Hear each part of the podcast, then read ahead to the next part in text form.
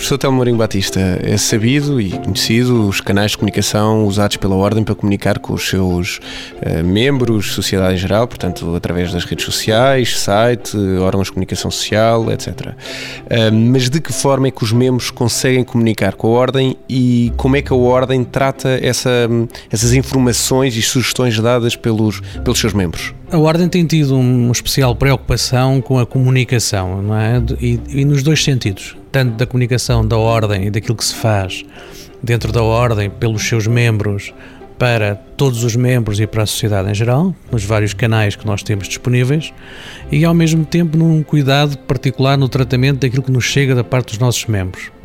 O que é que isto quer dizer? Quer dizer que nós, uh, até através muitas vezes da forma como noticiamos aquilo que fazemos e aquilo que é importante, recebemos também muito, uh, muito feedback, muito comentário, muita sugestão e também críticas, naturalmente, àquilo que fazemos. E por isso, tudo aquilo que os membros dizem nas várias formas, e eu posso uh, enunciar algumas, tem um tratamento dentro da ordem. Para dar alguns exemplos. Um, os e-mails são frequentes e-mails de comentário a tudo aquilo que nós vamos fazendo, seja o que for.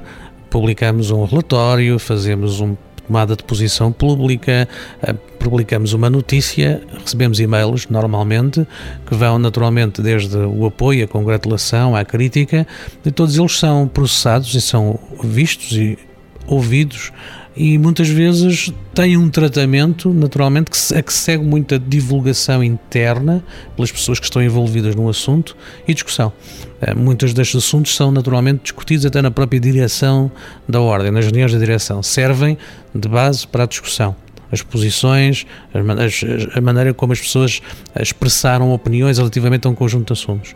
E por isso, não só com os e-mails, por exemplo, as redes sociais, de que nós temos uma presença muito forte, também nos dão essa dimensão de expressão da opinião que as pessoas têm, do apoio que dão às iniciativas da ordem ou das sugestões adicionais ou das críticas, e por isso as redes sociais servem também esse, esse, esse naturalmente esse propósito. Depois há muito daquilo que é o dia a dia de cruzarmos-nos com as pessoas, seja onde for, às vezes até nos momentos de lazer, onde se encontra as pessoas, os psicólogos, uh, e se começa por falar das iniciativas e se ouve aquilo que são as sugestões das pessoas ou as dificuldades que elas têm, e por isso também isso é trazido para o seio da discussão aqui na Ordem e passa muitas vezes por vários diversos uh, áreas em que nós temos que tratar. Imagine-se um assunto que é dos estágios e que, naturalmente, não é só do conhecimento, de, às vezes, das pessoas que estão na comunicação, mas que passa para as pessoas dos estágios e que depois, às vezes, é também tratado na direção. Por isso, há um cuidado muito particular em que aquilo que é a produção eh, de comunicação dos membros seja verdadeiramente atendida dentro da Ordem.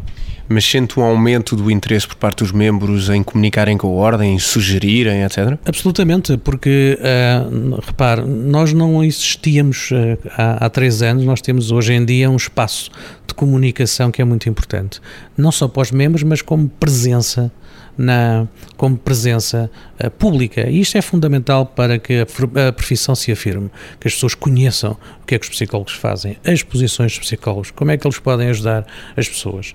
E por isso, Uh, há aqui todo um trabalho que, que quando tornando-se mais visível, também gera mais comentário. Isso é bom, porque significa basicamente que estamos presentes, que já estamos aqui muitas vezes até a incomodar de uma forma positiva alguém. E por isso, uh, para a profissão é fundamental que, à medida que vamos estando presentes, e temos uma forte presença em várias áreas, inclusive a primeira presença das ordens nas redes sociais, uh, nós possamos ter este, este impacto que gera muito comentário e que é muito muito importante que gere esse comentário, gere essas sugestões, porque nós alimentamos dessas sugestões também para fazer o nosso trabalho. Um exemplo de uma sugestão que tenha sido aplicada pela Ordem? Eu podia dar uh, múltiplas sugestões, uh, muitos, múltiplos exemplos, digamos assim. Lembro-me que muitas vezes somos alertados pelas pessoas para comunicar com outras dimensões do próprio poder, ou seja, não nos dirigimos exclusivamente a um ministério ou a outro, mas envolver outras pessoas. São sugestões muito, muito, muito importantes e muito fundamentais que nós possamos, no que diz respeito a um assunto, poder envolver o maior número de pessoas e os psicólogos muitas vezes uh, chamam-nos a atenção para isso e isso é muito importante. Mas também o que é importante, mais mais importante ainda é, é, é, talvez aquilo que são, digamos, as sugestões construtivas de ação é, que nos têm chegado. Uh, e isso é, é, fundamental. Não é só a exposição do problema, é muitas vezes a sugestão de dizer que passos é que se podem ser tomados. Ajuda muito a ação da ordem, porque nós naturalmente podemos seguir esses passos quando isso é possível, e por isso, desde logo, nos dá uma ideia de possíveis soluções. Naturalmente que o impacto que estas sugestões têm não é de imediato, porque há todo um trabalho que tem que ser feito e onde se tem que enquadrar essas sugestões. Mas o que é importante que se saiba é que elas não são perdidas, elas têm verdadeiramente significado para as pessoas aqui dentro da ordem e são base de trabalho fundamental para o que nós queremos fazer.